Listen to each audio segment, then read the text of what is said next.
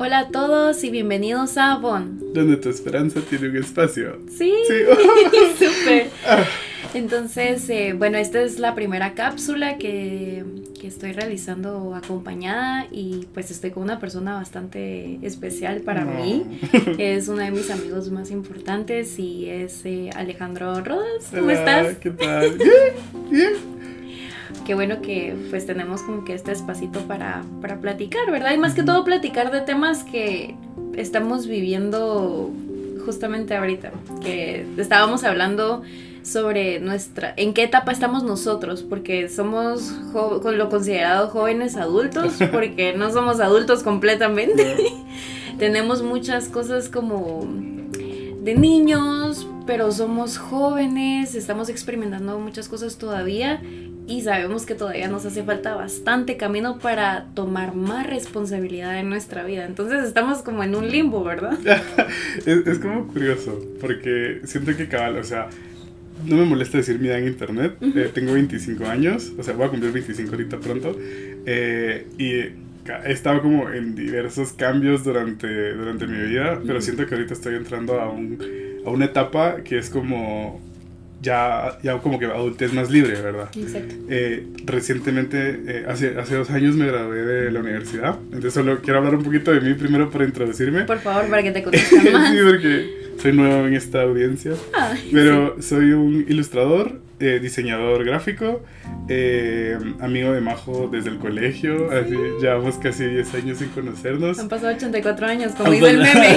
84 años.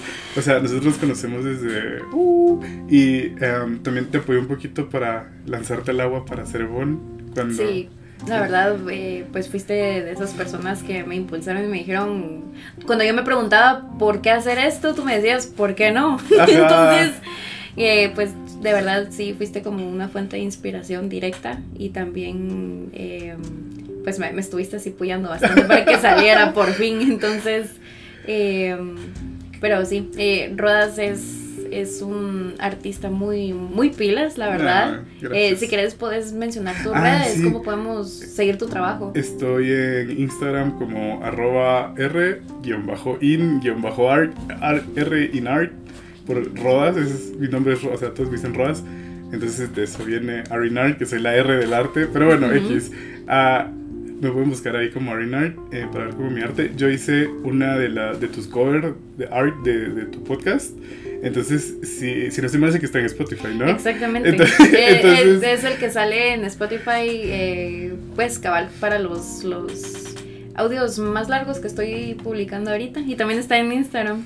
Sí, sí la verdad, sí. Eso, eso quería, porque yo decía así como, ay, ¿cómo le doy como ¿Cómo, cómo, cómo llegas como a ilustrar o ponerle como imagen a un audio, va? Y tú me ayudaste bastante como a, no solo darle imagen a los audios, sino darme imagen a mí de cómo me estaría viendo haciendo los, los podcasts. Entonces me motivó mucho más el hecho de que tú me hicieras esa pues ese arte, porque ahí fue cuando me presioné más y dije, ok, vamos a hacer esto, vamos a hacerlo. de hecho, me gustaría en un futuro, si me querés volver a invitar, hablar de el proceso de proyectos, cómo uno empieza un proyecto personal nuevo, ¿verdad? Desde que uno se lo fuma a cómo nosotros hemos eh, inclinándonos a como hacerlo. Y es difícil porque digamos, yo también tengo mil proyectos personales con mi arte más que nada y sobre todo como streamear mi arte y empezar a streamear en Twitch y yo he tenido como mucho espejo contigo de eso de los dos queríamos hacer estos proyectos y los dos estábamos con mil ideas Como de que queremos, pero, del querer al hacerlo es, es difícil. Es, bastante difícil. Pero ese no es el tema de hoy. Entonces, pero. Está ligado. está un poco ligado. Está un poco ligado. pero me, me, gustaría hablar de eso porque eso también es bien bonito. Vamos a profundizar más en ese tema en pues en, en otras oportunidades, mm, pero cabal, jóvenes adultos. Pero sí. ¿Qué hacemos? ¿Qué hacemos hoy por hoy? Queríamos hablar un poquito acerca del cambio, ¿no? De, de, ese, de los cambios de la vida. Sí. Y sobre todo más el cambio de cuando sos un joven adulto, ¿verdad? Que eso es tan difícil de describir porque creo que cada quien está en su etapa, ¿verdad? Y hablando de etapas, cabal, en la práctica de este audio estábamos hablando de las etapas de la vida. Sí. Y cómo ahorita estamos en esta etapa de transición de eh, jóvenes universitarios que aún están educándose, pero ya estamos empezando a trabajar y ya estamos empezando a pasar a esta etapa como más de madurez y de independencia emocional y también financiera. Entonces eso es como que un cambio bien grande y eh, creo que aún seguimos ahí, ¿no? O sea, no somos como expertos en, en, estos temas. Vamos aprendiendo. Pero seguimos ahí, seguimos aprendiendo.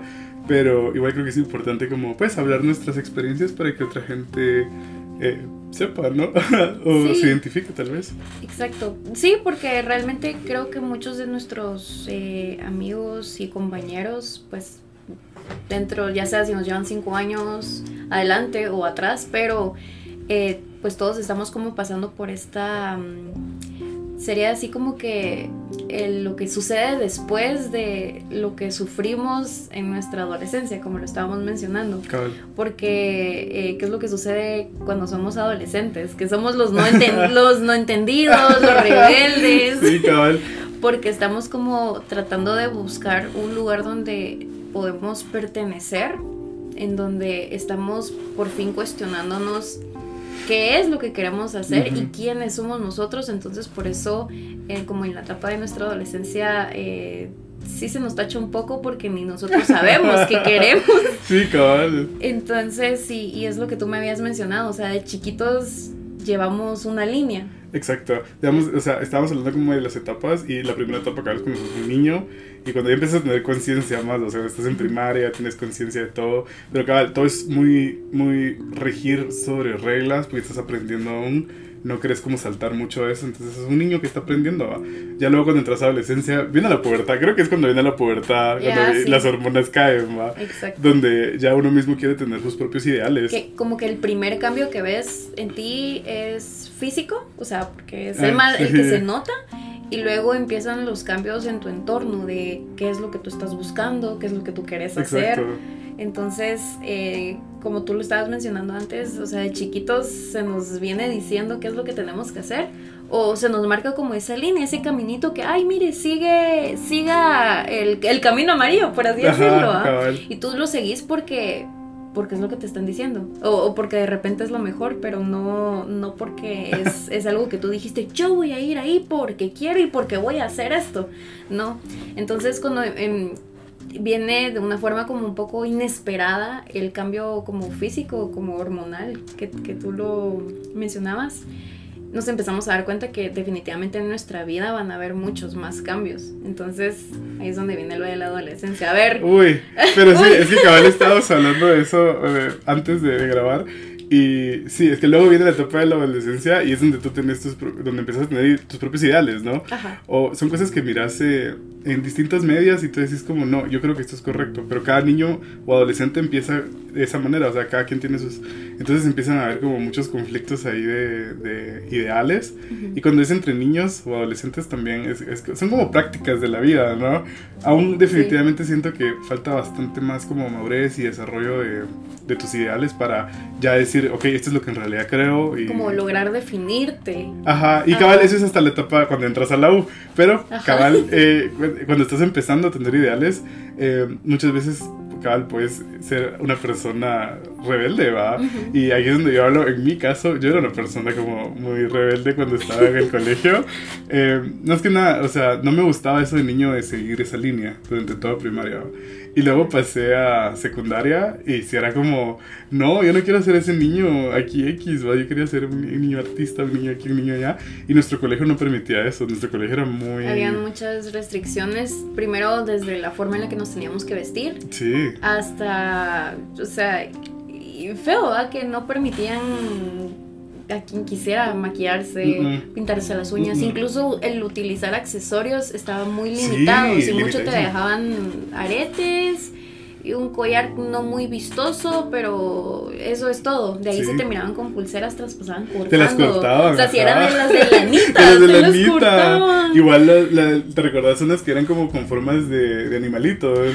Que eran así como de, ¿de qué? Como de plástico. Como de plástico. Ajá. Sí, te las tenías que quitar todas y todo, sí, era un gran problema. Y para los niños peor, o sea, los niños tenían que tener corte militar, así se llamaba, corte no se podían dejar crecer el pelo, y, es cierto. O sea, si ustedes me miran, o sea, este es un podcast, pero si ustedes me miran por ahí, por allá, eh, yo soy una persona así con pelo largo y pintado de blanco, o sea, mi pelo es blanco y estoy todo tatuado y me he visto loco, así. O sea, completamente diferente a como tú estabas en el colegio. En el colegio era lo peor del mundo, en serio, yo, yo era infeliz en la forma en la que me tenía que presentar en el colegio.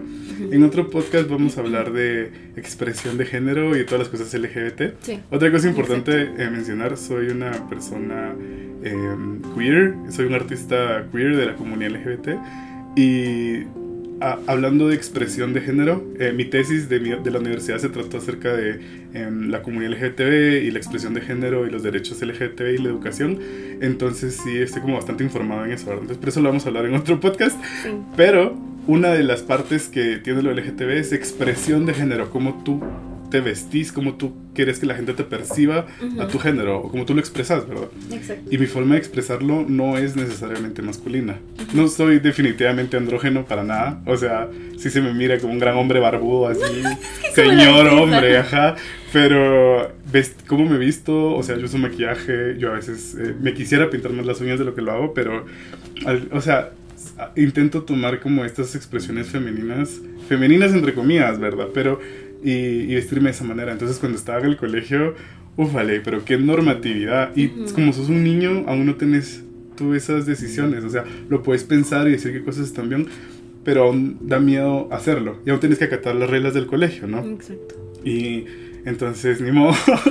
Eh, pero sí, o sea, yo tenía un gran problema con la autoridad. Porque limitaban mucho. Muchos espacios donde tú podías expresarte o, o, incluso vestirte con lo que tú te sentías cómodo. Exacto. Entonces... Ni siquiera podías usar zapatos. O sea, los zapatos eran de formales de vestir. Ah, sí. Y en física tenían y negros, ajá blanco. En física tenía que ser blanco. ser blancos, sí, lo cual se ensuciaban un montón más. Sí, pero no podías usar nada, o sea, en serio que era, era una, una, cosa restrictiva terrible, así, entonces... O sea, entiendo que... Mm, que existes, existen esos espacios donde te, te, colocan así como, mira, eh, hay que vestirse así, asá, está bien. Pero cuando de verdad empieza a limitarte mucho y, y de verdad empiezan como que a cuestionarte y regañarte, reportarte, porque empezás a usar algo, un detallito que se sale mucho de la línea, entonces te quedas así como, bueno, pero ¿y qué tiene? O sea, ¿a quién le hace daño realmente que yo use alguna pulsera o que yo, yo me maquille o que pues haga, haga algo, ¿verdad? Algo diferente. Sí, y definitivamente siento yo que son limitantes, ¿va? Y me recuerdo que como, eh, como hombre, digamos, me... Cada lo que mencionabas de los reportes, ¿va?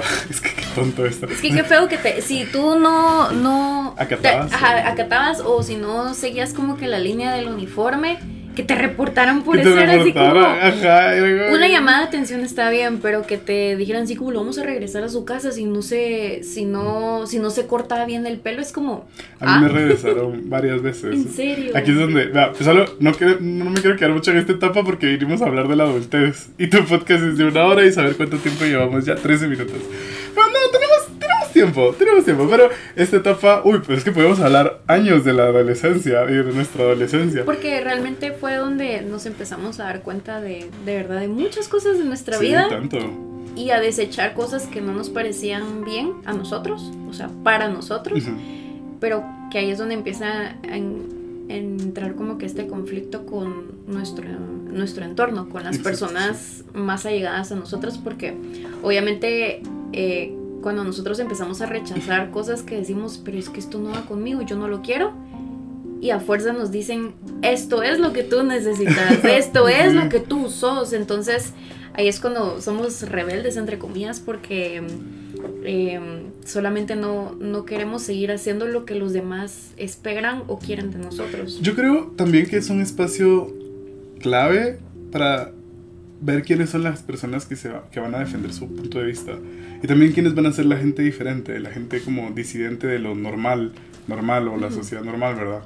Eh, porque cada yo me recuerdo que yo tenía como mucho conflicto con el pelo. Más que nada, es, que aquí también es donde tú mismo te das cuenta de tu expresión de género y tu expresión en general, o sea, cómo tú te vestís y... tú, ¿En qué te sentís tú cómodo? Exacto, y también tú tenés valor de cómo te miras. Si te sientes que no te miras bien, tu autovalor baja. Y tu autoestima baja, ¿verdad? Muchos niños con baja autoestima porque tanto el colegio como en sus familias, como en la sociedad de sus amigos, no los apoyan diciéndole te miras hermoso, te miras divino, te miras correcto, te miras bien. Entonces como hay mucha falta de eso, entonces la autoestima hasta el suelo. ¿verdad? Yo, por ejemplo, era una de esas personas. Yo soy una persona plus size, de cuerpo diverso, una persona grande. Entonces... Eh, de niño, o sea, el pelo cuando lo tengo como muy corto, mi cuerpo no se mira bien desde mi punto de vista. Entonces ¿Tú sentías que no te iba por tus rasgos? Por mi forma de mi cara, por la forma de mi cuerpo, entonces no me sentía nada bien así. Y entonces yo me lo dejaba más largo, hasta que se me permitiera, lo más largo que se me permitiera. Y el colegio es que le encantaba, o sea, hasta los, habían ciertos profesores que eran muy fanáticos. Ya te tenían fichado. sí, no, perdón, pero yo solo quiero decir de, eh, de ejercitar ese poder sobre los niños y decir yo soy una persona de autoridad, entonces yo te voy a decir que tú te tienes que ir a cortar el pelo. Y entonces e, eso, ese ejercicio que ellos hacían sí se sentía como que se les subía el poder a la, a la mente, ¿va? Y ok, estaban siguiendo una normativa de su trabajo, lo entiendo, está bien. Y, y, una cosa, eso es otra cosa que quiero dejarlo como un paréntesis porque no, no es como que le estemos tirando shit directamente al colegio. Ay, sí. Eh, sí, no. no, sí, sí, por eso no mencionamos el nombre del colegio tampoco. No, pero, eh, o sea, sí, no, porque se supone que quienes están estudiando aceptaron todas esas normas, porque si hay como un reglamento, pero es que ahí es donde te digo, se supone porque nosotros no decidimos. Sí, como menores no, tenemos consentimiento. No, no, podemos decir yo quiero estar ahí o no quiero estar ahí. Si somos menores de edad, eh, simple y sencillamente vamos a estar eh, pues eh, donde las oportunidades, o sea, donde se nos den oportunidad para estudiar, lo cual es una tremenda bendición, sobre todo pues en nuestro país es, pues es muy ah, agradecido que tengamos la oportunidad de estudiar, pero, ajá, en un colegio privado, pero eh, que nosotros hayamos decidido en dónde y, y bajo qué normativa, o, bajo qué límites, ah, pues. Eh, pues no fuimos nosotros. O sea, en ningún momento dijimos, sí, sí, sí, yo lo acepto todo. Pero no nos quedaba de otra porque nuevamente, pues... Pero... Cuando vamos creciendo, yo creo que está bien, porque es que como nuestros papás, pues como adultos y tutores, no necesariamente papás, solo tutores de nosotros, ¿verdad? Ah. Que cualquier tipo de tutor, saben lo que es mejor para nosotros como niños. Y es justo de eso por eso que estamos hablando de esta etapa tan profundamente, por el hecho donde es bien interesante esa etapa, porque a pesar de que nosotros ya tenemos estas decisiones de qué es correcto, qué no es correcto, cómo me gusta verme, cómo eh, no me gusta expresarme, etcétera. Y con qué me siento cómodo. Con qué me siento cómodo no es un espacio donde nosotros aún tengamos poder de decisión. Y hay gente que dice como, no hombre, como hasta los 15 años tú ya tienes que hacer lo que querrás y no sé qué, pero científicamente tu cerebro sí se va, va creciendo y, se va, y se va adaptando hasta cierta edad donde ya tienes madurez como adulto y ahí es donde puedes tomar tus propias decisiones. Y entonces, a pesar de que yo era un niño rebelde, que me decían que me cortara el pelo, que no me vistiera mal, que usara la ropa del colegio, que aquí, que allá, eh, yo era muy niño como para entender por qué todo eso era importante, entre comillas, o por lo menos por qué lo tenía que seguir. Y lo que decís es clave, o sea, definitivamente es un privilegio haber estado en un colegio privado en Latinoamérica eh, y un colegio de tan alto nivel. O sea, no estamos hablando... Es, son como cosas que nos molestaban, sin embargo el colegio sí era un colegio de alto nivel. Entonces también, o sea, se es respeta. como los pros y contra y, y el que es el paquete completo. Sí, pues sí, ajá. Es como que no podemos decir, ay, voy a estudiar ahí, pero, pero yo no quiero, todo el reglamento me pela, o, al revés, así como yo no voy a estudiar ahí porque no me gusta cómo manejan las cosas, pero voy a perder la oportunidad. O sea, es todo un creo Que, creo que es importante. Pero, Igual aprender, perdón, pero aprender a entrar a una normativa, porque cuando trabajas, tu trabajo también tiene una normativa. Es, es, es, importante, o sea, hay ciertos espacios que tienen sus reglas. Exacto. Entonces, está bien que nos enseñen a que según el espacio en donde estamos, tenemos que seguir ciertos pasos y ciertas reglas para mantener como cierta paz eh, o sinergia entre las personas que comparten ese espacio. Pero, pero hasta qué punto es, es bueno.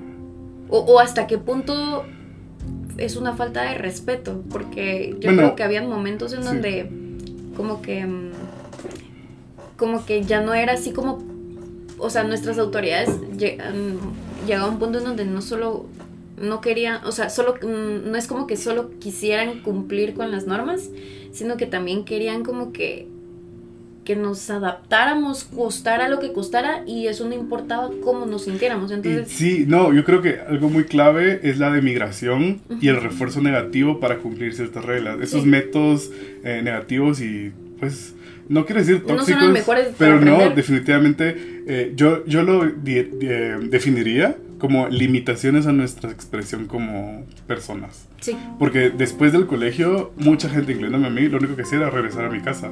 Y solo en mi casa podía expresarme, pues, como yo era, ¿verdad? Sí. Y no estar en un espacio social ni un espacio público. Entonces, ¿de qué servía expresarme como yo quisiera solo en mi casa, ¿va? Y regresar al colegio a, toda esta misma cosa. Pero... Es como eh, ese ciclo, así como... Sí, exacto. Hasta que tenés 18 y te vas. Ajá. Eh, podemos estar hablando del colegio toda esta hora, pero, yo creo que, ajá. Ah, eso es como un pequeño, como un pincelada de, de... Ese sería bueno para otro tema, como el desarrollo en este etapa. vamos, vamos a meternos más en ese tema más adelante, pero tal vez como a grandes rasgos, esto es un ejemplo de cómo, de cómo estas, como, cómo e, estos ambientes nos orientaron a darnos cuenta qué es lo que, o sea, cuestionarnos qué es lo que nosotros queríamos. Porque si no hubiéramos tenido esas presiones, no hubiéramos no, no hubiéramos, o sea, no hubiéramos luchado por lo que realmente queríamos. Pero fíjate que es bien interesante porque es que hay gente que sí, o sea, tú y yo somos unas personas que no nos quedamos callados. O sea, a nosotros nos gusta expresar lo que sentimos y pensamos. ya respetuosamente, como adultos sí somos muy respetuosos, ¿verdad? Siempre respetando. Pero, digamos, creo yo que es, sí, como niña, como hay mucha cantidad de niños, hay bastantes que pasan la vida en el colegio como agua. Y luego en la universidad también pasan la vida como agua. Y luego en la adultez te das cuenta que hay mucha gente que no tiene esa expresión o no la quiere dar. Esa chispa. O esa, ajá, esa chispa. No, no, vamos a mencionar nombres eh, de ninguna persona, pero definitivamente conozco mucha gente que pasa la vida fluyendo sin darse cuenta de muchas cosas o sin en realidad tener una verdadera voz acerca de temas. Llevar, Exacto, dejándose llevar y con una vida pues cómoda, siguiendo las reglas. Y yo creo que también está bien, definitivamente. Si eso le trae paz a la persona, pues está re bien. Sí, no, no, vine, no vine a decir que la gente son ovejas y que son aburridos y que, y que son como los eh, NPCs en los videojuegos, ¿verdad? Mm, como gente programada para estar parada, La Matrix. Y llenar, ajá, y llenar que, por ahí. cierto, ya viene el estreno, ¿no? Sí, es de la, nueva, ¿verdad? Sí. O sea, la, tenemos que ir a ver. Pero bueno, eh, de cualquier manera, después de bastante sufrimiento y reglas y yo creo que es correcto que acabar el colegio termine a los 18, porque después de eso ya sos un adulto y te toca decidir qué hacer con tu vida. Sí. Quiero mencionar que mi transición de colegio a universidad, donde yo no te definiría un adulto, como... paréntesis, hay un adulto legal, pues en nuestro país, por ejemplo. Adulto legal en nuestro... Bueno, mayor de edad. Mayor persona, de... Ajá, mayor de, edad. La mayoría de edad en nuestro país, En nuestro país. Yo creo que adultos sos hasta esta etapa en la que estamos nosotros, a lo que originalmente vinimos a hablar. pero no hemos hablado nada. Pero, no. Fíjate que todo está conectado. Sí, todo está bien conectado. Pero luego entramos a esto, yo no lo definiría como adulto, pero tampoco como adolescente. Sos un joven, un joven joven universitario. Así, lo, así describiría esa, esa etapa, ¿verdad? Entonces... Eh, y que donde te permitís como descubrir más. Exacto. y Solo quiero hablar de que yo descubrí que era queer en, cuando estaba en el colegio, en, en el primario, pero ahí en serio quedó solo como un, oh shit, no sé qué hacer con esto, lo voy a ignorar porque soy muy niño para estar pensando en esto y no, entonces eh, lo voy a hablar después de por qué es eh, súper necesaria la educación queer desde, el, desde que soy chiquito. Eh, pero bueno, luego entré a secundario y a esta segunda etapa y empecé a querer expresarme de una manera más queer. Pero nuestro colegio no, en esa época, no era un espacio seguro. Ni para la gente neurodiversa, para la gente queer, eh, mucho también para las mujeres, a pesar de que era un espacio eh, ¿cómo es? Em, de los dos, o sea, era un colegio mixto. Sí, era un colegio mixto, entonces... Pero había mucha misoginia, perdón que lo diga. No, definitivamente, exacto. Seguía habiendo mucha misoginia y inigualdad entre mujeres y hombres. Ya había un bastante cambio, definitivamente, o sea, no, no estoy diciendo pues que... Pues el hecho de que el, el, cambio drástico que hicieron en el uniforme, ¿verdad? De que todas las mujeres tenían que usar jumper, o sea, falda y así, lo cual al grandes rasgos, o sea, bonito y todo, pero no era cómodo. Cuando ya lo cambiaron a que todos usaran pantalón y pants, era así como más como... Sí, esos pequeños cambios que se empezaron a ver. Exacto. Y, y digamos, eh, el consejo estudiantil sí tenía mujeres. O sea, no estoy diciendo que era un espacio solo de hombres, ¿verdad? Eh, nuestro colegio. Eh, pero bueno, entonces eh, ya cuando nos pasamos a la secundaria, eh, cabal es un espacio donde ya, ya tú quieres expresarte más y como persona queer, en serio que querés expresar que sos queer, querés experimentar con eso. Nuestro espacio no, no, tenemos un espacio seguro, entonces muchos de los compañeros queer que yo conozco de mi promoción y de tu promoción y de, todas las promociones, eh, hemos, es como, ala, yo me quería pintar el pelo, yo quería hacer esto. Yo o sea, muchos se quedaron en yo quería hacer esto, pero no se podía. Sobre todo no estaba permitido. O eh, el prejuicio. O sea, todos juzgaban. Definitivamente. Incluso entre las mismas personas que querían hacer eso se juzgaban entre sí. Entonces, pero era por la presión, la presión mm. social. No lo dejemos solo en el colegio, la presión social porque, eh, o sea, tú salías y, y, incluso afuera, como en lugares así como sociales, o sea, ibas al centro comercial y tú sabías, sabías que si hacías eso ibas a llamar, ibas a llamar mucho la atención y no mucha gente te iba a ver bien. Es que también era otra época, en serio que era otra época. O sea, sabe, debe aclarar que estamos hablando de los 2000, 2010. Finales del 2010. Sí, definitivamente ahorita las cosas, eh, y lo estábamos mencionando hace un par, hace un par de ah, horas, que, que cómo, cómo han cambiado mucho las cosas. Eh, de, de generar. Y a ver, no hemos cambiado mucho, o sea, nuestra generación, decir que han pasado entre 8 o 10 años, no es así como, como, wow, es demasiado, pero sí han cambiado muchas cosas en estos últimos 10 años y no me imagino cómo, han, cómo ha cambiado para las personas que, que no sé, que para ellos han pasado 50, 60 años. Claro. Entonces, pero... Pero, mira, vamos en un avance. Yo creo que eso es lo importante. O sea, puedo llorarte todo el día de lo mucho que sufrí en el colegio, pero esa ya no es la realidad en la que estamos. No, no conozco al 100% en la que estamos, pero por lo menos sí sé que es más abierta. Y entonces eso me alegra y espero que para futuros años sea más abierta. Eh, pero cuando ya toca la etapa de la transición a este joven universitario, es todo un shock porque sos libre. O sea, sos libre de en serio hacer lo que podás. O sea, aquí es donde ya cada, cada persona, cada familia tiene su propio rumbo. Sí. En mi caso, nosotros no podíamos pagar la universidad que, con el programa de diseño que yo quería. Entonces yo tomé un año sabático para ahorrar dinero, para etcétera. Hay familias donde a los niños los ponen inmediatamente en una carrera y les dicen esto es lo que vas a hacer y aquí está tu colegio y aquí está tu, tu, dinero. A veces por tradición familiar, ¿verdad? Así como que todos son doctores, sos doctor, abogado, abogados. Qué loco eso. Increíble. para mí. O, o también está el, el caso como de, de familias que que es así como que sí te dan la opción, pero también te recomiendan que, apuntes como que a las mejores, a las, a, las mejores carreras, así como va, dale, escoge a la que querrás, ah, pero esta te va a traer dinero, o sea, bueno, no me lo dijeron así a mí prácticamente, o sea, no me lo dijeron así de, mira, esto te va a dar más dinero, pero, por ejemplo, em, cuando iba, o sea, sí, cuando estaba decidiendo si al final iba a irme por psicología o diseño, eh, incluso consideré diseño industrial y cositas así, pero cuando al final me decidí por psicología, incluso ahí me dijeron, me dijeron, va, dale, o sea, estudia lo que tú querrás, sí, porque sos tú, y, y, tú le vas a dedicar tu propio tiempo, pero yo creo que la, la psicología industrial te va a traer más que la clínica. Sí me lo mencionaron varias veces y fue así como, eh, y lo cual me, me, causó como una indecisión interna para mí. Y por eso empecé a estudiar psicología industrial, pero como el primer año es común, o sea, pues. te dan como que la, la, base, entonces luego como que te puedes como, como cambiar, ¿va? Y todo. Igual, me cambié de universidad y todo, así que estoy estudiando psicología en general, entonces me da chance como de especializarme luego.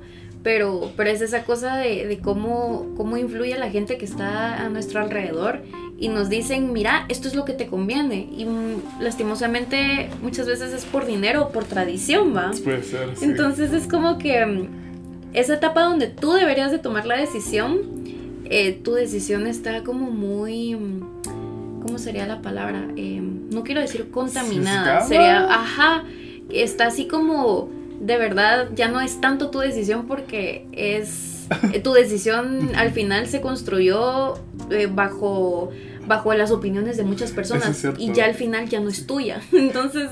Solo quiero hacer una mención y creo que es importante lo que voy a mencionar. También esto va mucho para la gente que tal vez está empezando su carrera o sigue en el colegio o aún no se metió a la U. No existe carreras mejores que otras. Sí, definitivamente. O sea, no, es la, no existe la mejor carrera. O sea, rápido todos dicen medicina y, y eso ingeniería. No dinero automáticamente, o sea, jamás. conozco un chorro de gente que está en estas carreras y tiene un stroll así gigante con eh, encontrar dinero, encontrar trabajo, encontrar su propia pasión adentro de las carreras. Y luego están carreras como las nuestras, que son como más creativas y emocionales. Como son como de lado como humanista, ¿va? Sí, es Como, algunas se tiran por el lado como creativo, entonces te dan como que ese chance de de que de repente la estás haciendo porque, porque es lo que te gusta. Exacto. O está ligado a tu hobby, ¿va? Pero... Es bien interesante, porque, o sea, cabal, son carreras, pero cuando empezás a estudiar las carreras, y esto lo digo como licenciado, entonces eh, tengo la perspectiva de decir como ya terminé una carrera entera, entonces puedo decir que uno entra pensando que va a hacer algo y en serio que salís para ejercer y es otra cosa y ya no se vuelve algo como un interés o una pizca de tal vez esto me gusta hacer, sino que ya vas a ejercer, o sea, vas a poner en práctica cosas de teoría que vienen de mucho antes de, de, ti. Y cabal, o sea, sos una persona que trabaja en esta carrera, en este ámbito del, de los granajes sociales en los que o sea, vivimos. Que, no solo lo estudiaste porque qué bonito, sino porque pues si tú si tu propósito es encontrar un trabajo basado en eso pues definitivamente sí lo vas a ejercer aunque eh, pues en nuestro país sabemos que es demasiado difícil ejercer lo que tú estudiaste Sí, es complicado. Y por lo menos si, si quieres que sea bien pagado. Exacto. Porque aunque incluso hoy por hoy, yo creo que hace como unos 20 años todavía tener una licenciatura era como... Un privilegio. ¡Wow! Y, y, eso te aseguraba un buen puesto y un buen salario. Sin embargo, hoy por hoy, lastimosamente, la licenciatura no basta. Y incluso las maestrías incluso las maestrías están quedando un poco atrás entonces un par de maestrías o especializaciones o aquí o, allá exacto y eso tiene que ver mucho bueno sin meternos mucho al tema como que ese es otro tema ese es otro podcast ese es otro tema. No o sea poco a poco vamos desarrollándolos pero como para dar la idea o sea aquí en en Guatemala o sea, Guatemala muy, muy lindo país y, la gente también, pero em, lastimosamente nos, allá afuera nos, nos ven como mano de obra barata. ¿Y por qué allá afuera nos ven como mano de obra barata? Porque lastimosamente aquí adentro los que están en puestos arriba nos venden como mano de obra barata. Entonces, igual empresas que vienen en el extranjero y vienen a dar oportunidades laborales, eh, ofrecen salarios mínimos aquí. No importa si sos, eh, o sea, si sos licenciado, puede, puedes duplicar ese, esa cifra, pero, pero aún así no, estar, no estás ganando lo que realmente vale tu conocimiento, por lo menos aquí. Entonces, por eso mucha gente como que opta o no hacer lo que estudió, porque hay, hay otras profesiones que, que en donde sacas más dinero. Em, o, irte al extranjero, que tampoco es, es tan fácil. eso es un privilegio. Y a menos que de verdad logres sacar una beca, hay diferentes formas. Sí. Pero, pero por eso mismo no es fácil. No. Quiero como, es que sí tengo como mucho que hablar de, los procesos de cambio de la adultez. Sí. Entonces... Ahorita estamos como en, este tema del, estudio y el ámbito laboral. Como... Sí, Ay, es que es bien complicado porque cada vez estamos hablando como el final de la U de, de cuando te toca buscar un trabajo y todo. Y es que es un tema bien interesante lo que es nuestra sociedad y nuestra economía como licenciados, ¿verdad? Sí. Pero siento que es como otro tema. Eh, pero si crees, eh, regresemos más la conversación a expresión y a el cambio, ¿verdad? Entonces, en, la universidad. En las etapas, ajá. Y digamos, me recuerdo bien cuando estaba, cuando estaba en mi año sabático, como mencionaba, fue un espacio donde em, aprendí a ser artista, ajá. porque el colegio no me enseñó a ser artista, eh, pero me tocó eh, aprender a, a, como ver el arte como este medio de expresión. No tenía nada que hacer. O sea, eh, entonces en tu año sabático tú realmente tuviste como que esa oportunidad para reafirmar qué es lo que querías estudiar y, pues eh, solo quiero expresar para la gente con la curiosidad, diseño gráfico no es arte, no es, no es una eh, escuela que te enseña a hacer arte ni ilustración. Tiene clases parecidas, eh, aledañas, hermanas, como sea. Eh, pero yo entré a la universidad pensando que diseño gráfico iba a ser educación artística.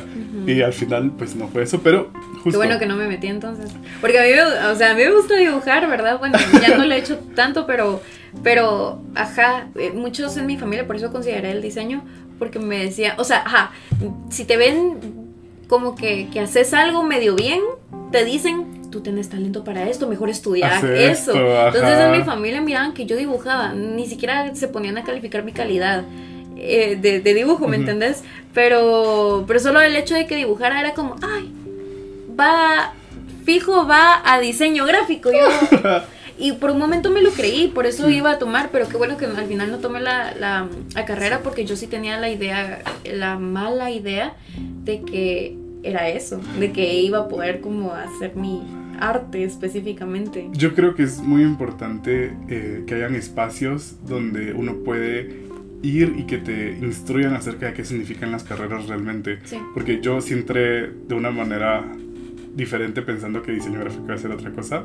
Eh, y también es importante mencionar que en el colegio nunca tuvimos verdadero acompañamiento de qué hace cada carrera nos dejaron muy al aire y asuman que derechos son leyes, asuman que medicina es operar gente, asuman que diseño gráfico es dibujar. Y medio te vas como enterando cuando vas a visitar las universidades y ves medio el pensum, pero es que cuando te, a ti te entregan el pensum es como miras los títulos de las clases y te quedas como, ¿y aquí qué se supone que voy a ver? Y yo no sé. Pero yo creo que... Entonces, ajá, es muy difícil como saber realmente qué es lo que vas a ver en la carrera, no solo lo que te dice el título. Y más que o, nada. O la gente. Y más que nada es qué vas a ejercer. Sí. Porque la universidad son cuatro años donde solo te educan, pero luego tenés otros 30 años de vida donde ejerces lo que aprendiste. Entonces, yo creo que es más importante qué vas a ejercer, qué es el tipo de cosas que tú vas a hacer, a, cabal, ejercer, eh, producir o cuál es el servicio que vas a dar, ¿verdad? cuáles son los posibles servicios que puedes dar.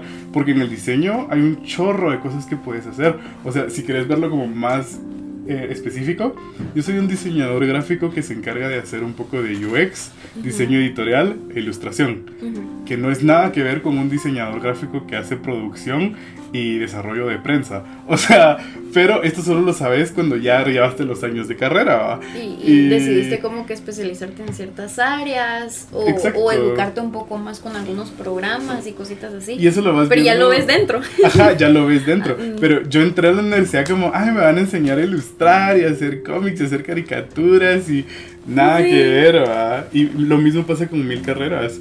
y, pero bueno, la cosa es de que estaba en mi sabático y no tenía nada que hacer. Y mi mamá me jaló las greñas y me metió en una academia de arte pública en Guatemala, así gratis, súper turbo gratis. Bueno, no, o sea, sí tienes que pagar como 50 quetzales. Pero es simbólico, como es, es como tu entrada. ¿verdad? Exacto, exacto, exacto. Y aprendí tanto acerca de arte y composición y conoces todo tipo de gente. Gente con el pelo pintado. Conocí a una persona eh, con eh, un cuerpo diverso, eh, una persona que le faltaba una extremidad y aún así él desarrollaba arte con su brazo no dominante y fue increíble, o sea, conoces tanta gente, conoces gente que pasó toda su vida adulta eh, siendo, ejerciendo algo y ya cuando están en la tercera edad deciden realizar arte porque esa era su, su real pasión, entonces había una cantidad de gente de la tercera edad que estaba empezando a aprender el arte, porque es lo que querían hacer toda su vida. Y tal vez no tuvieron ese espacio por, por estos mismos procesos que acabamos de, mencionar. Aunque no está mal, es, al final cada quien tiene su propio proceso. Y si a ti te toca como, como que a los 60, o sea, si llegas a los 60, eh, que puedas dedicarte a lo que no pudiste en tus años anteriores, dale, porque esa es otra cosa, o sea, el tiempo no te define y esto es algo que, mencioné una vez en, el programa, eh, que mm, hablando como de, esta línea que nos marcan y nos dicen primero el colegio, luego eh, la universidad y luego trabajas. Pero hay muchas personas y hay muchos casos como, como pues bastante particulares que por sea por tema económico, sea por situaciones que le ocurren en la vida a cada persona, no todos van a seguir esa línea. O es por decisión propia que dicen, hey, yo no quiero entrar a la universidad, yo, yo quiero trabajar. Súper válido. O yo no quiero entrar a la universidad, yo no quiero trabajar, yo quiero emprender. Entonces un montón de gente empieza a agarrar como diferentes vías, rutas, rutas. Pero todo empieza desde estas etapas que estamos mencionando entre la adolescencia y la y esta de joven adulto en donde te estás definiendo de verdad tú qué quieres hacer porque es que a ver si vengo yo y te, te hago esta pregunta eh, ¿Qué es lo que vas a hacer en tu vida? O sea, ¿a qué te vas a dedicar en tu vida? Es que estamos hablando de palabras mayores, ¿entendés? es una pregunta pesada, porque porque nadie sabe. Incluso la gente que nos dobla la edad actualmente no lo saben, porque no lo han descubierto. O de repente están haciendo algo con lo que se conforman y más adelante van a hacer algo con lo que de verdad se, sienten satisfechos. también se lo quiero decir, imagínatelo, se lo están diciendo a un niño de 18 años, de 17 años. De 17, eh, y te lo digo, desde los 16 nos empiezan a presionar, a, hablar de esto, de que vayamos a, ver como el pensum de, algunas universidades, la, que miremos becas, porque desde los 15 y 16 te empiezan a decir así como, ay, sí, si quieres una beca, tu promedio tiene que estar así, así, ¿verdad? Para que puedas entrar a una beca y hay muchas cosas, entonces imagínate, alguien que a partir de los 15 le, le dicen, mira, ya tienes que empezar a ver qué carrera vas a elegir en, la universidad y cuánto tiempo le vas a dedicar a la carrera. Perdona, sí, a la, perdón, a la universidad porque todo depende de la carrera que elegís, ¿va? O sea, si, si te vas a ir por ingeniería, si te vas a ir por diseño, si te vas a ir por, por estudiar medicina y luego especializarte, o sea, desde los 15 te están diciendo eso, pero tú ni siquiera sabes quién sos. Exacto. Entonces, ¿cómo vas a tomar esa decisión? Y siento que hay mucha gente que empieza a tener pinceladas, de regresando al colegio, gente que tiene pinceladas de quién quiere ser y qué tipo de persona quiere ser. Porque empieza a hacer lo que le gusta. Empieza a hacer lo que le gusta, pero siento que hay demasiadas limitaciones en el colegio. Pero pasa y entras a la y universidad. En lo social, o sea, ah, bueno. y, en, y, en, algunos como ámbitos ah, sociales. ajá, chiquititos, va. Pero ya luego cuando entras a la universidad decidiste una carrera. No sé si era la carrera adecuada, no sé si era la universidad Porque muchas personas cambian. no sé si era la época adecuada. Pero cuando ya hablamos de la libertad que te da la universidad, o sea, yo era un pez en el agua, literal. Mis papás nunca me presionaron igual tanto en el colegio. Sí, sí hacía su presión para que no me echaran, pero después de graduarme y después de mi sabático, era, ay, perdón, era como, mira cómo te vas. Y no era por mala onda, era porque no teníamos recursos. Pero mira cómo te vas a la universidad, hace lo que tengas que hacer y regresa y hace lo que tengas que hacer otra vez. Para seguir estudiando. para seguir estudiando y hacer tu mejor esfuerzo y hacer lo que puedas, ¿verdad? Y digamos, yo fui una persona que sacó una beca porque no podía pagar la licenciatura solamente así y aparte tenía que o trabajar o ver cómo conseguía apoyo externo. Entonces mis papás tenían como, no es poco interés, pero también era como poco como peso de decirme, tenés que hacer esto, tenés que hacer esto, porque ellos tampoco eran diseñadores. Entonces sí me dejaron muy a lo de hacer lo que puedas hacer y... Es un área que no, no conocían, entonces era así como, bueno... Haz lo mejor que puedas, gana tus clases y pon atención y, y, yo soy una persona, también es, cabe aclarar, soy una persona que tiene dislexia y déficit de atención, entonces son dos limitantes eh, mentales no sé cómo expresarlo porque no son emocionales ni psicológicas, no estoy seguro, pero son limitaciones de mi pues, desarrollo. limitaciones para tu desarrollo pues de aprendizaje, de, aprendizaje, educación, pero todo como, en, como encasillado en nuestro sistema de aprendizaje. sistema educativo. el sistema educativo eh, ajá, que varía, varía según el país. Y siento yo, bueno, sabemos perfectamente que en nuestro país pues hace falta bastante como para... Eh, para que nuestro sistema educativo esté, o sea, le hace falta mucho, pero, pero sí, esas son ciertas como... limitantes. Tal vez te, te, lo ponen un poco más difícil, ajá. Y, no te lo hace imposible, pero sí te lo hace difícil y sobre todo para las personas que te están educando si no saben cómo hacerte llegar la pero, información. Míralo de esta manera y creo que es clave eh, mencionar que mi carrera tiene mucha influencia en cómo me fue a la universidad, porque mi carrera definitivamente era creativa, o sea, diseño gráfico. Eh, entonces, habían tres clases que requerían aprenderte cosas de memoria y etcétera, donde sí me afectaba mi ADHD y mi dislexia. Eh, pero el otro resto, el otro 80% de las clases era sé creativo, sé inteligente, sé ingenioso, eh, desarrolla tu arte de, una manera, de una manera en la que sea funcional a este problema. Así, mira, y no, no, no, vine a presumir, pero yo salí con laude de mi, de mi carrera, a pesar de que tengo dislexia y déficit de atención, porque mi carrera sí se acopla a ustedes déjense ir. Y si funciona, tu proyecto funciona. Y si sos, o sea, sos un buen diseñador si logras hacer eso, transmitir lo que, el problema del cliente de una manera visual. Entonces no hay que aprenderse mil teoremas ni mil fórmulas. O sea, ese es el proceso. es la teoría que tienes que saber como para tener la base, ¿va? Pero, hablando de, igual de esta etapa universitaria, pero eh, otra vez cambiándole, eh, a la hora de expresarte también, o sea, entras y sos un pescadito en el agua y estás intimidado por toda la gente grande que va a clases y que hace aquí, que hace allá. Y luego no está esta normativa tan colegio de estas tres clases, receso, estas tres clases, receso, dos clases salida. O sea, que llevabas la agenda así como bien. Sí, una agenda, pero ajá. Puntual. No, en la universidad. Era tu tiempo. Es, ajá, exacto. Hay periodos de dos horas donde no haces nada. Ah, hay periodos donde tienes todas las clases juntas sin receso. Hay mil, hay diferentes, hay tanto, ¿va?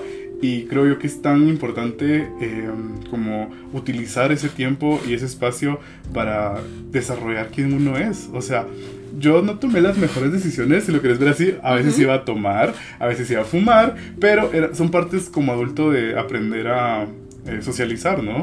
A vivir en un país entre gente que hace estas cosas como adultos, ¿verdad? Y, y saber pues que por tu propia experiencia ver qué, qué es lo que te conviene y qué no, ¿ah? Definitivamente. O sea, porque al final podías decir así como, sí, voy a ir a tomar un ratito, o me voy a ir a tomar todo el día, o voy a ir a fumar un ratito, o me voy a quedar ahí, clavado fumando y me voy a crear el vicio. O sea, ahí es cuando tú empezás a calcularte.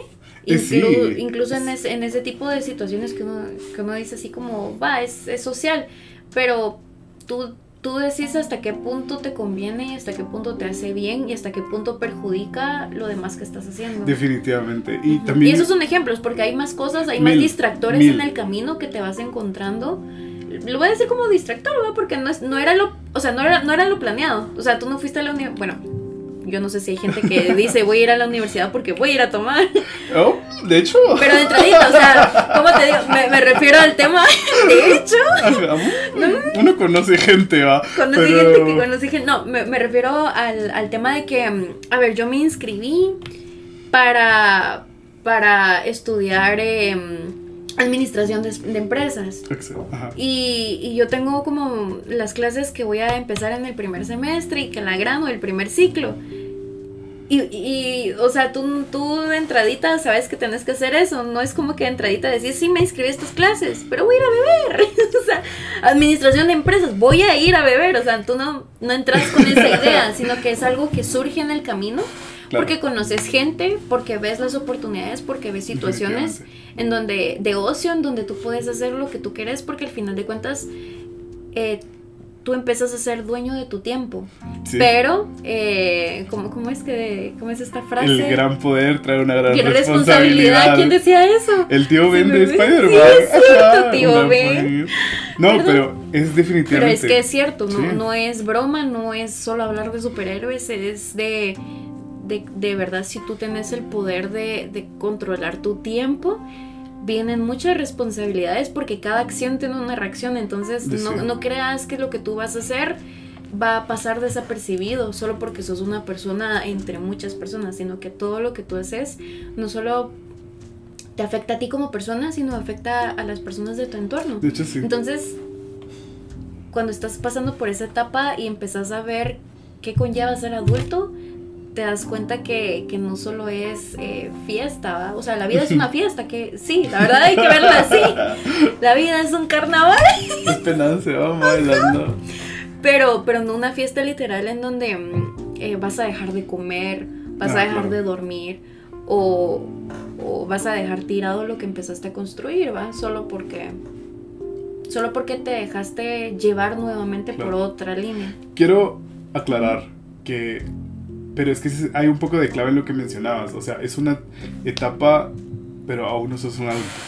O sea, estás aprendiendo. Estás ah. aprendiendo a ser un adulto. Exacto. Y yo creo que esta etapa es donde tenés bastante chance de descontrolarte. O sea, es una buena etapa donde no es necesario, o sea, no tenés... Eh, o sea, no le estás rigiendo tu tiempo en una empresa, o sea, no importa, está bien si, si vas a un montón de bares y te destruís, o si solo querés empezar a probar el alcohol. Dinero, dale, es tu dinero, tiempo, tiempo. Dale. Y aparte, son esas etapas de, ¿qué te digo? 19, 20, donde sos joven, en serio que nadie espera nada de ti a esa edad, o sea, en en un general, ¿verdad? Porque hay muchas personas con responsabilidades diferentes. Cuidar hermanos, cuidar hijos. Lo que decíamos, que tal vez no, no vivieron su etapa de, de universidad como de forma normal pero, sí, normal entre comillas, ¿verdad? O simple y sencillamente no tuvieron la oportunidad de entrar a la universidad. De por sí, solo cabe aclarar que también en nuestro país y en muchos países estar en una universidad privada también es un privilegio. Definitivamente. Entonces. Y sabemos que del como del no quiero decir números porque no tengo el dato exacto, pero sí sí está sí se sabe que por lo menos menos del 50% de las personas, o sea, de los jóvenes que se gradúan del colegio, logran entrar a la universidad. Y menos, o sea, menos de la mitad de ese porcentaje que logró entrar a la universidad logra graduarse. Ya sea por voluntad propia o por limitantes económicas o por alguna otra limitante pues de su, Tantas cosas que pasan vida. es que hay, hay, muchas cosas, exacto, y muchos problemas que surgen en el camino que te hacen ver que entraste, digamos, entraste a estudiar y, qué bendición, pero no sabes si vas a terminar porque no sabes qué es lo que te va a pasar más adelante. Definitivamente. Por ejemplo... Por, temas de salud, hay mucha gente que también por temas de salud... Claro. En, en, en, por ejemplo de mi experiencia, eh, en nuestra promoción entraron cuatro clases que son alrededor de como 90 personas. Y la promoción en la que yo salí, o sea, yo salí cuando nosotros nos graduamos, si lo quieres ver así, salimos 25. 25 personas se graduaron en mi grupo. De verdad. Sí, y entramos 90. Y fueron alrededor de 25 los que nos graduamos. Sí. Y entonces... Eh, eh, hay, hay, muchas cosas. También hay porque, es porque gente se va atrasando. También la gente se va atrasando. O sea, no es como que estos otros sesenta y tantos partieran y dijeron chao, pero sí es... O se cambian de... Se cambian de carrera, mil cosas. Hay muchas cosas que pasan, pero no siempre... Muchas rutas. No, siempre, ajá, no, no siempre vas a... O hay gente que se... Bueno, enhorabuena quienes logran salir mucho antes, ¿verdad? Qué buena onda. Pero, pero es eso, o sea, es que la carrera está, mm, lo mencionó una vez, la carrera como tal, no hay que tomar como la palabra literal, o sea, no es una carrera, no estás corriendo, no estás compitiendo contra nadie, sino que solamente estás, eh, te estás dando la oportunidad a ti de aprender algo nuevo, conocer gente y, y también como enfrentarte a circunstancias diferentes que empiezan a depender mucho de tu propia mano, porque empiezas a tomar decisiones por ti mismo. Exacto, es, es, una etapa bien interesante para mucha gente, ¿sabes? También quiero aclarar algo, desde la parte de alguien que sí iba a mucha fiesta y tomaba mucho en los primeros dos años. Es decisión de cada quien. Sí, pero aquí es donde yo te digo, de, yo que sí estoy en muchos de estos espacios, eh, me daba cuenta que hay gente con problemas emocionales eh, tomando. Eh, tomar y beber así descontroladamente yo empecé como para probar cómo era y luego solo me divertí un montón y luego en serio es una forma de expresarte, no tener responsabilidades, tienes dinero, eh, quieres estar bueno porque sos joven, pero luego es donde te das cuenta de, ok, hay muchos problemas aquí emocionales que estoy dejando eh, salir porque cuando tomo, entonces por eso es que tomo y te das cuenta en tanta gente. Te, adormeces y, y, y, lo que no lograste como enfrentar o, o ¿cómo sería? Hay tantos como cosas que uno... Lo que tú ignoras, todo lo que te fuiste guardando, te, lo empezás como que a sacar en esos espacios. Sí, y son espacios donde en serio mucha gente va para dejarse ir y soltarse, pero es clave. O distraerse, porque siempre quiere evitarlo, no quiere enfrentar esos pero problemas. Eso es como que un, ese es el vicio, o sea, el vicio no es tomar y ponerse tonto, el vicio es liberarte de todos estos estreses de una manera que sí perjudica tu salud. Entonces aquí es donde yo decidí ir a terapia, gracias a una amiga eh, que me miraba tomar y me decía, ok, aquí hay cosas pasando que tú no estás manejando. Amigo, amigo reflexiona. Y yo sí dije, bueno, cosas me están pasando. Yo era el chico que lloraba en las fiestas. No. Eh, muy, muy relacionado a que soy Pisces, pero también en serio tenía, tenía cosas. Habían issues ahí que no estaba tratando. Entonces, después de mucha reflexión y apoyo, eh, empecé a ir a terapia. Y estuve dos años enteros en terapia para tratar muchos de, de temas personales, ¿verdad? Y me ayudó a darme cuenta de, de, tantas cosas que estaba haciendo, muchos em, como procesos que yo usaba para sentirme mejor, entre comillas, ¿no? Porque al final tenían mucho como auto-odio y autodesprecio. Y después de trabajarlo, eh, salí como una persona que ya tenía como más aprecio a sí misma.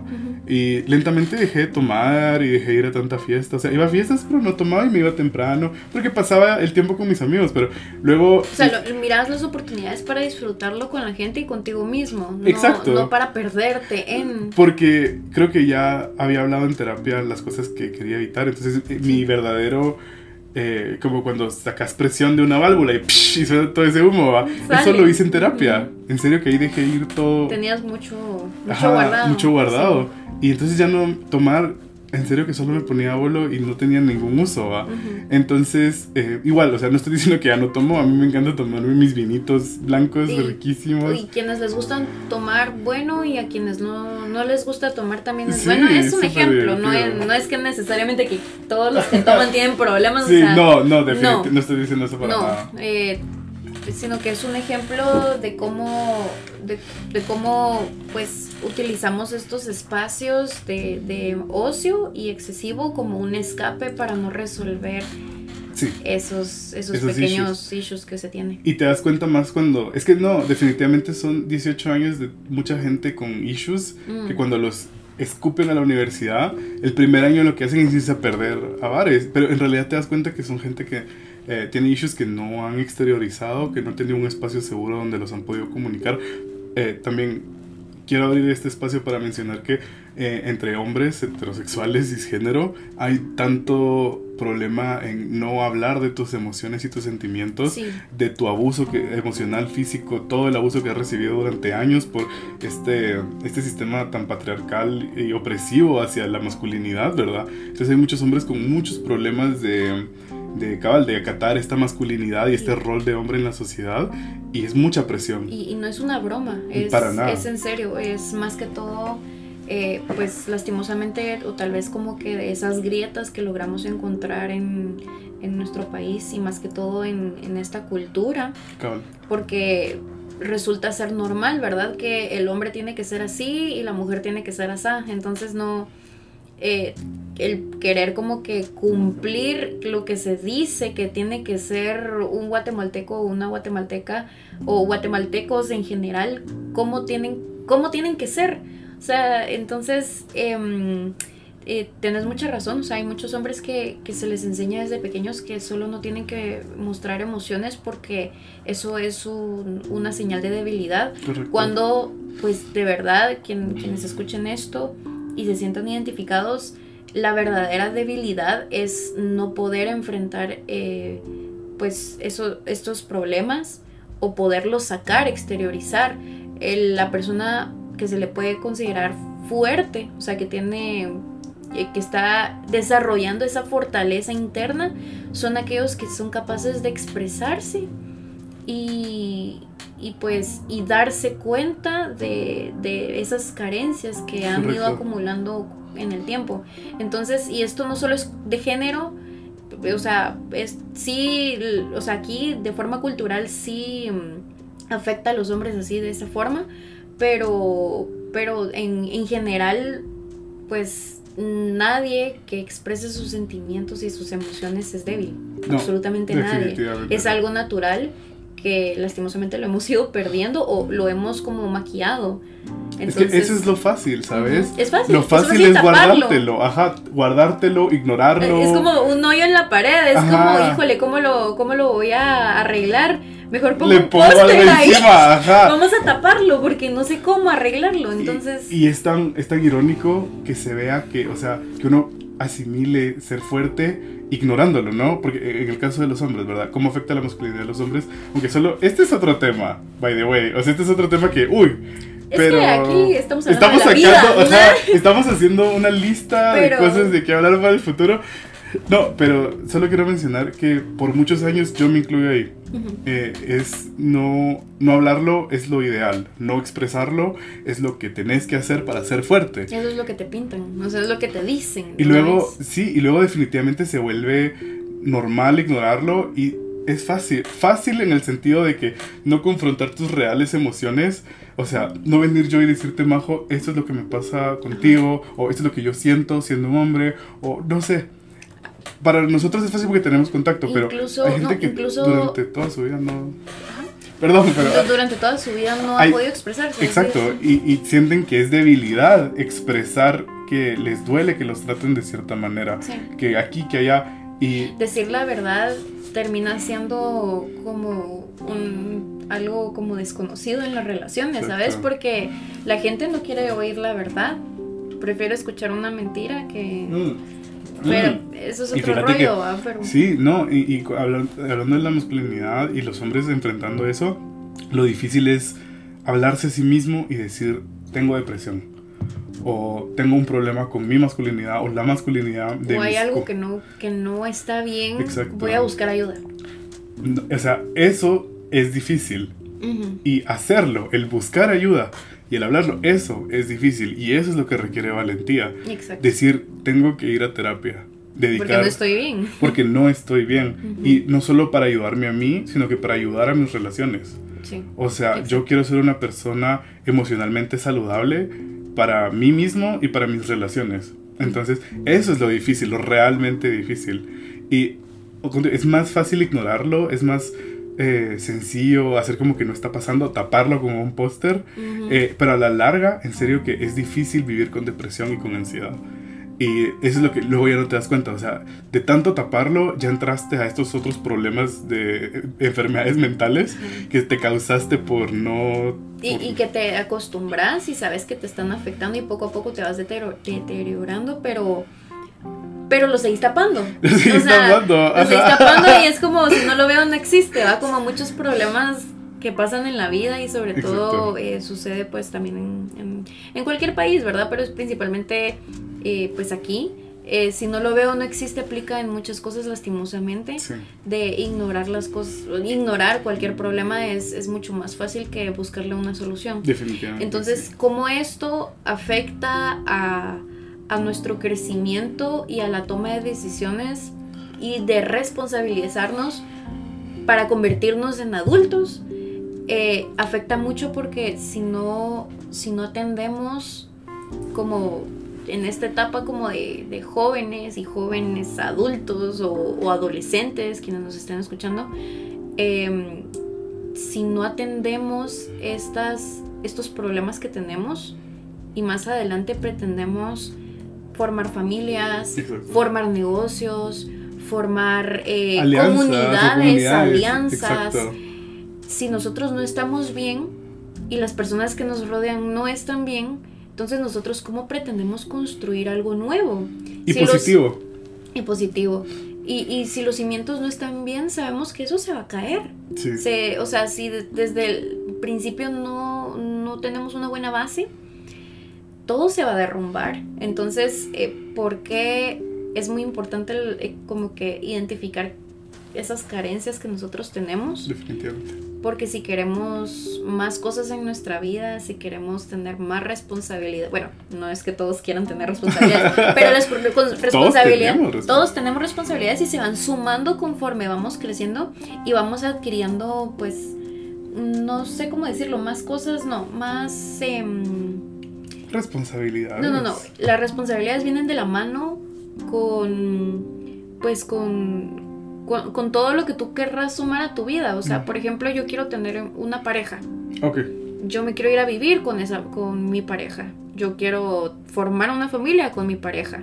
O, o antes de formar una familia con mi pareja, yo quiero tener un perrito con mi pareja. o sea, Eh, pero cómo yo voy a empezar a construir eso sin, sin resolver primero lo que yo tengo, lo primero y que la persona resuelva lo que tiene antes de tomar, antes de darle la bienvenida a las responsabilidades que vienen con las nuevas experiencias. Definitivamente. O sea, porque nuevas experiencias, irte a vivir solo te, te trae eh, muchas más responsabilidades. Irte a vivir solo con una persona nueva, o sea, irte a vivir con, con alguien más, compartir un espacio con esa persona, te trae otras responsabilidades. El, el, adoptar animalitos trae otras responsabilidades, eh, el tener hijos o adoptar eh, pues hijos, eh, humanos, porque los gato hijos y perro hijos también cuentan, pero em, adoptar también y tener es, son otras responsabilidades, entonces para darle la bienvenida a estas nuevas cosas a tu vida, em, es saber que son responsabilidades y las responsabilidades son las tenés que atender. Definitivamente. Y no puedes ignorarlas, como hemos aprendido lastimosamente a ignorar nuestros problemas, nuestras áreas de oportunidad. Y aquí es donde viene el gran famoso meme de la responsabilidad afectiva. A ver, a ver, a ver, dame ejemplos, porfa. No, no, no, no. Pero entonces, o sea, aquí es donde viene la responsabilidad afectiva, donde en serio que, o sea, parte de lo que es ser como que un adulto eh, que tiene estas responsabilidades con sus... Eh, con las sociedades que forma, ¿verdad? Individuales como nuestra amistad o de pareja como mencionabas antes, incluso desde el punto de vista paterno-materno eh, de adoptar tanto hijos como animales, porque uno expresa maternidad y paternidad con sus mascotas también, ¿verdad? Entonces, eh, aquí es donde viene esta específica palabra de afectivo, donde eh, cómo uno recibe y expresa afecto. Y aquí es donde, ajá, hay, hay muchas personas que su crecimiento fue afectado por diferentes razones. Cada persona es su propio mundo. Todos sabemos nuestros, nuestras llagas que tenemos, pero no todos han tenido la, eh, justo, triste que suene así, pero la valentía de confrontar esas llagas y para ser una persona más, eh, pues, o caritativa o comprensiva, amable, mil virtudes, ¿verdad? Eh, pero aquí es como si sos una persona que nunca trabajó eso, vivió cosas durísimas durante la vida y solo lo ignoras, así como soy, ya soy grande y ya necesito eh, regirme como un adulto, pero nunca trabajaste todos estos traumas realmente que uno recibe desde, desde pequeño.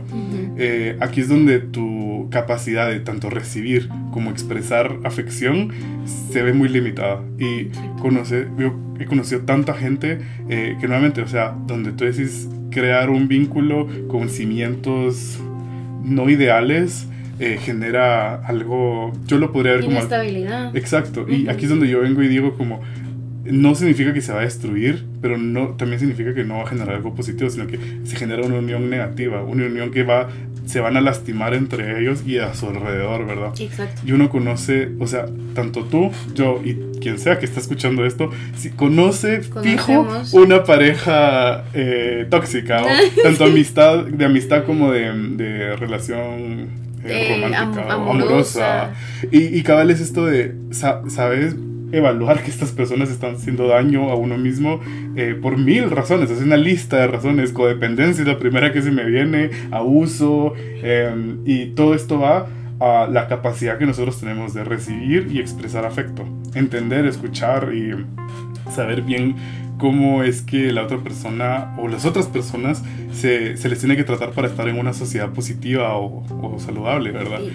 Y, que de verdad se aporten, ¿va? Exacto. Más que, más que lastimarse, destruirse, se supone que si tú te unís a más personas, o sea, compartís espacios con más personas, es porque sabes que, que se van a aportar, se van a sumar, se van a construir juntos.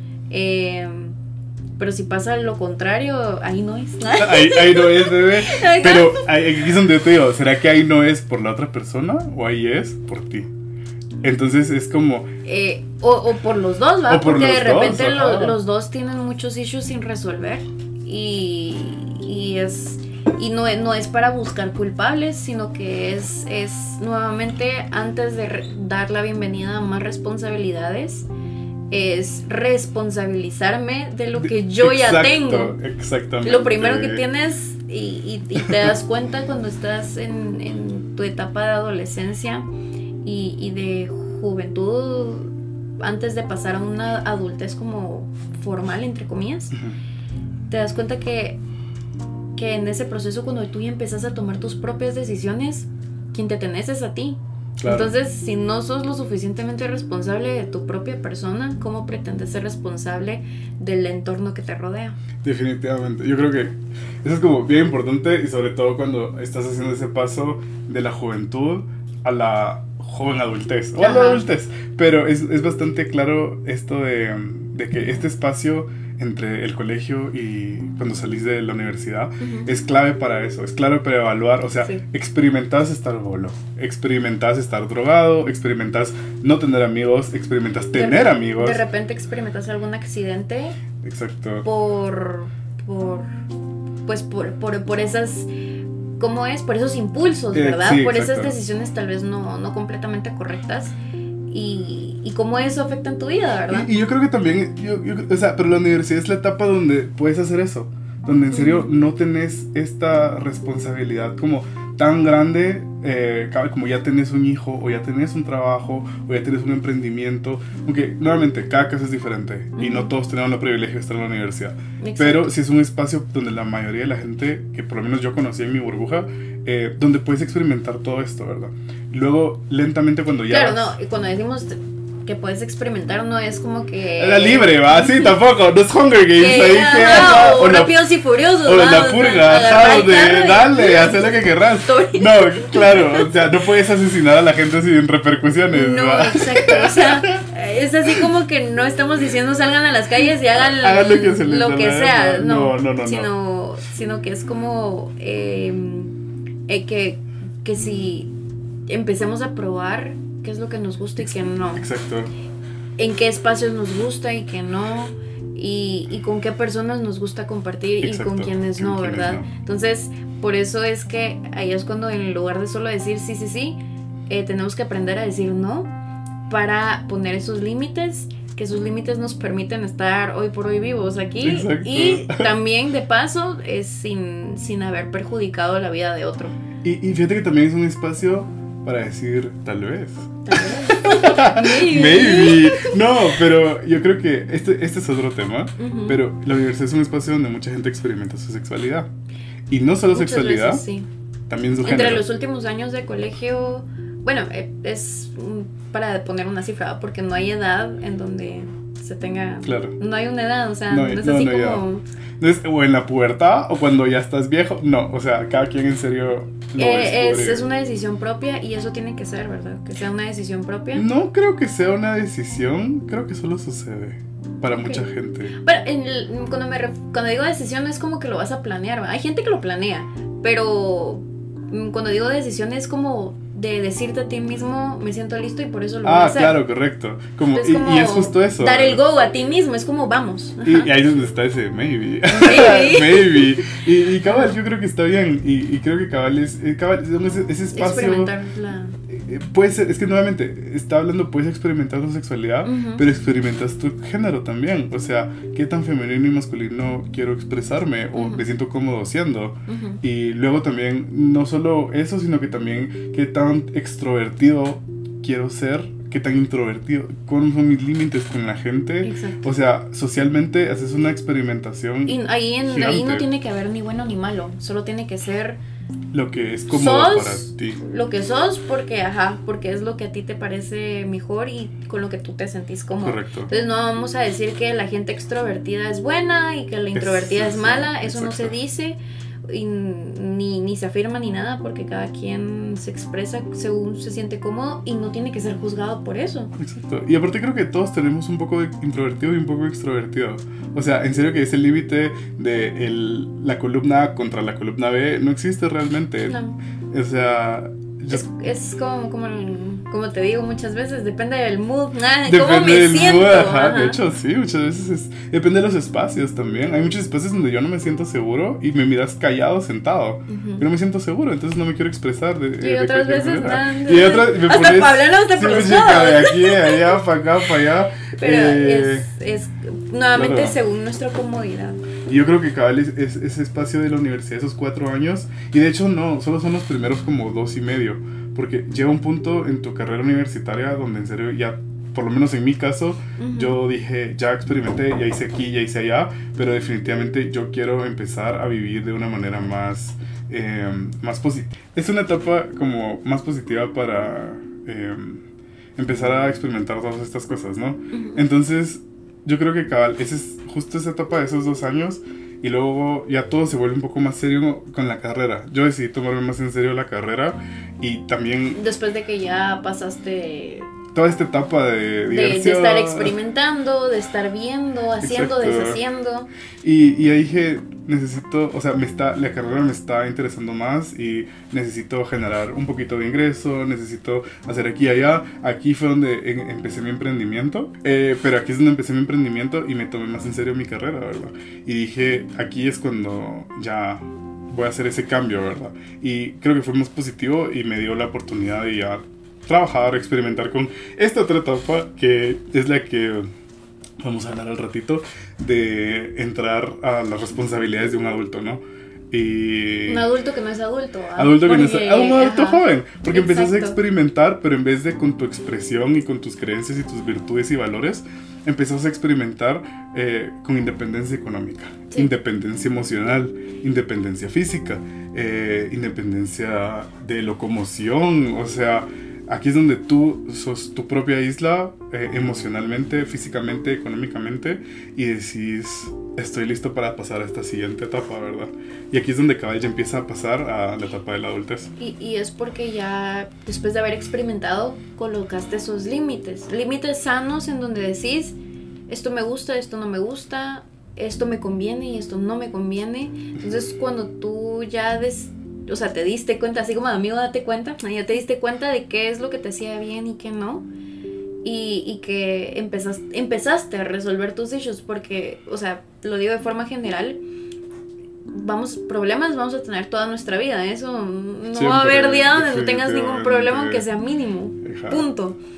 Que tenemos la capacidad de resolver problemas, la tenemos perfectamente por lo mismo, o sea, problema que surge, problema que podemos resolver, pero... Eh, que ya es, o sea, que hayamos tomado la decisión de velar un poco más por nosotros y empezar a resolver los problemas que hemos evitado durante mucho tiempo, nos da espacio para, para empezar a ver estas libertades que tú acabas de mencionar, ¿verdad? O sea, de, ok, eh, me puedo, puedo, puedo generar mi propia libertad financiera, puedo generar mi libertad de locomoción, como tú habías dicho, puedo generar mi libertad de expresión eh, física em, de muchas maneras. Entonces, em, pues, pero los problemas van a estar ahí, o sea, no quiere decir que llevas una semana trabajando en ellos y, ya te resolviste la vida. ojalá, ojalá. Uy, no es eso que te morís. Exactamente, pero significa que si tú ya diste el paso, abriste el espacio, o como decirle, abriste la caja de Pandora. Nadie quiere abrir la caja de Pandora. pero en este caso, nuestra caja personal, hay que abrirla porque sí hay que dejar que, que fluyan esas cosas que hemos acumulado tanto o hemos ignorado. Entonces, una vez que la abrís, das espacio a que nuevas cosas, nuevos problemas que van a venir seguro, entren ahí y luego tú lo saques. Es como empezás a reciclar, empezás a, desechar y empezás a darle espacio a cosas también buenas, ¿va? Porque en tu caja no, no solo tienen que haber cosas malas, sino que le das espacio a tu vida de cosas que tú necesitas o tú crees de verdad que te mereces y le das el espacio porque empezaste a, limpiarte y a conocerte a ti mismo. Y siento yo que también cabe aclarar, eh, estos, como cabal, estas problemáticas que salen cuando abrís la caja de Pandora, digámoslo, eh, siempre que uno entra a una nueva etapa de la vida, eh, van a haber más problemas. Y traumas siempre van a haber. O sea, con mis 25 añitos que tengo, he experimentado traumas desde cuando uno es niño, cuando sos adolescente, cuando sos un joven universitario, cuando sos un joven adulto. Y me imagino que en los otros, espero que las otras etapas. Las otras etapas me van a traer cosas duras también. Y eso es parte de vivir. Saber que vas a tener estos traumas y decir, o sea, gracias, en mi caso, gracias a la terapia, tengo herramientas para procesar estos traumas y digamos, una de las partes más importantes ha sido el acompañamiento de amigos, ¿verdad? Entonces cuando he pasado por traumas fuertes en la vida, generalmente ahí es donde te digo, Majo, juntémonos un ratito, quiero hablar, platiquemos, cafecito. Y siempre termina siendo una gran lloradera de expresar nuestros sentimientos. Pero, pero es, es sano, o sea, es justo. Es lo que me ayuda a procesar estas etapas. ¿verdad? Entonces, y eso, y eso va a ser hasta larga. O sea, esta es una cosa que firmas cuando estás en la vida y no puedes, bueno, puede ser, no sé, pero en mi caso yo no puedo ir por la vida ignorando todas las cosas que me pasen y guardándomelas. No, se puede. Necesito, por mi personalidad y por mí, hablo por mí mismo, yo soy una persona que sí necesita expresar estas cosas cuando me pasan y seguirlas hablando hasta que llegue un punto donde ya esté listo para seguir adelante. Y creo que para mí eso es sano y es mi manera de llevar la vida y he llevado una vida mucho más plena desde que eh, aprendí que esa es mi forma de copiar con estos... Que es bueno hablarlo. Traumas, ajá. Y entonces, eh, pues, o sea, esa es la exploración en la que estamos y pues ahí seguimos aprendiendo, ¿no? Ok, entonces yo creo que con, todo lo que hemos estado hablando, como tú dijiste, hay tanto de qué hablar, hay muchos temas que vale la pena tocar, pero eh, creo que los podemos ir hablando poquito a poquito, porque al final todo esto es como, es una red, todo está, todo está vinculado, o sea, todos estamos conectados y todas las cosas están conectadas de una u otra forma. Entonces, eh, por eso mismo vamos a seguir hablando de estos temas en el próximo capítulo. Así que no sé si tú eh, pues nos querés volver a, repetir tus redes, cómo te podemos ubicar para, para, llevar tu trabajo, para conocerte mejor. Ajá. Pues eh, nuevamente, soy Alejandro Rodas. Tengo el presentimiento de que me van a estar escuchando bastante en este podcast. Obvio. Porque como que vamos a estar hablando de la vida, vamos a hacer como una cápsula de como Majo y Rodas contra el mundo, ¿verdad? o contra la adultez, donde vamos a estar hablando bastante. Eh, pero por mientras, entonces estoy como Arinart en redes, en todas las redes, entonces que me quieran contactar. Igual, si tienen alguna duda, sobre todo con lo queer o lo artístico, em, no, no tengan miedo como en hablarme y decirme, hola Rodas, mira, te escuché en el podcast y quisiera como saber tu opinión aquí o allá. Pero sí, ¿verdad? Entonces, gracias por invitarme. Estoy muy feliz. Estoy muy emocionado para seguir hablando de esto. O sea, la etapa esta de la adultez, de, de la transición de la adultez, eh, la vamos a hablar en el siguiente episodio. Eh, más que nada porque de una vez les doy el como spoiler de que los pica. Como que ahorita me voy a mudar. Entonces, eh, de mi casa ya llevo más, casi llevo a los dos años de estar trabajando consistentemente en una agencia de publicidad, ¿verdad? Entonces ya he tenido eh, distintos procesos que me han hecho cambiar ya ese engrane, ¿verdad? Eh, empecé a aprender a conducir y ahorita ya me muevo solo, ya tengo mi propio dinero, empecé a tener independencia corporal, o sea, me empecé a tatuar. Eh, Sí, o sea, mi emprendimiento ya voy y vengo con él a distintos espacios. Entonces, de, todas estas etapas de adulto cabal es las que queríamos hablar con Mao, pero ni nos alcanzó la hora para hablar todo esto. O sea, es que es mucho, todo está conectado. Es bastantito, pero definitivamente, o sea, nos das cuerda Majo y a mí y nos vamos en mil temas. O sea, no nos podemos quedar en uno. Eh, pero definitivamente se va a abrir el espacio para seguir hablando de, de, todos esta estos etapa De, de joven adulto. De joven adulto. Y nuevas responsabilidades. Exacto, entonces... Lo seguimos eh, hablando. Esténse pendientes para el siguiente episodio. Sí. y pueden encontrar este espacio en redes sociales, tanto en Facebook como Instagram, como bom.gt. Cualquier duda, cualquier comentario, pues es totalmente bienvenido. Entonces, nos escuchamos próximamente. Gracias, adiós.